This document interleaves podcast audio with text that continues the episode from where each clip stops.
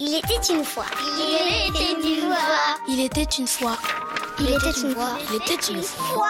Et comme chaque semaine, on retrouve donc le conseil littérature jeunesse de Victor Dolande. Bonjour Victor. Bonjour Nicolas. Deux albums aujourd'hui carrément. Ouais, les deux coups de cœur vraiment absolus. D'abord le premier qui s'intitule Ceux qui décident de Lisa Adbage. C'est un album qu'on peut lire aux enfants à peu près, on va dire, à partir de 5 ans. Mhm.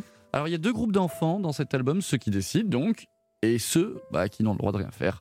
Les dessins de cette auteure illustratrice suédoise sont très efficaces. Ceux qui décident ont les sourcils froncés, le regard Ouais, noir. c'est les brutes. Ouais, exactement, menaçant.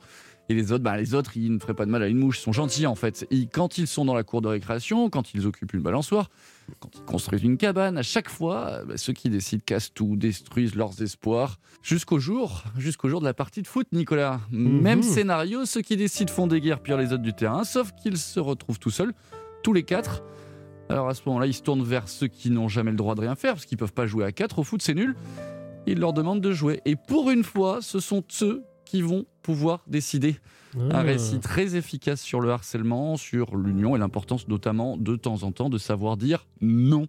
C'est en plus aux éditions L'étagère du bas, une maison d'édition que j'aime beaucoup qui propose toujours des titres très beaux et très intelligents. Et le deuxième, Victor? Autre coup de cœur avec un format très original, vertical, très étroit et un titre qui l'est tout autant, Les désastreuses conséquences de la chute d'une goutte de pluie. C'est joli comme titre. Très poétique. Exactement, la scène se passe sous les branchages d'un arbre, c'est l'été. Assise sur une branche, une jeune fille cueille des fruits pendant qu'au sol, un garçon peint un paysage sous le regard de trois spectateurs et à travers onze tableaux avec une légère modification à chaque page.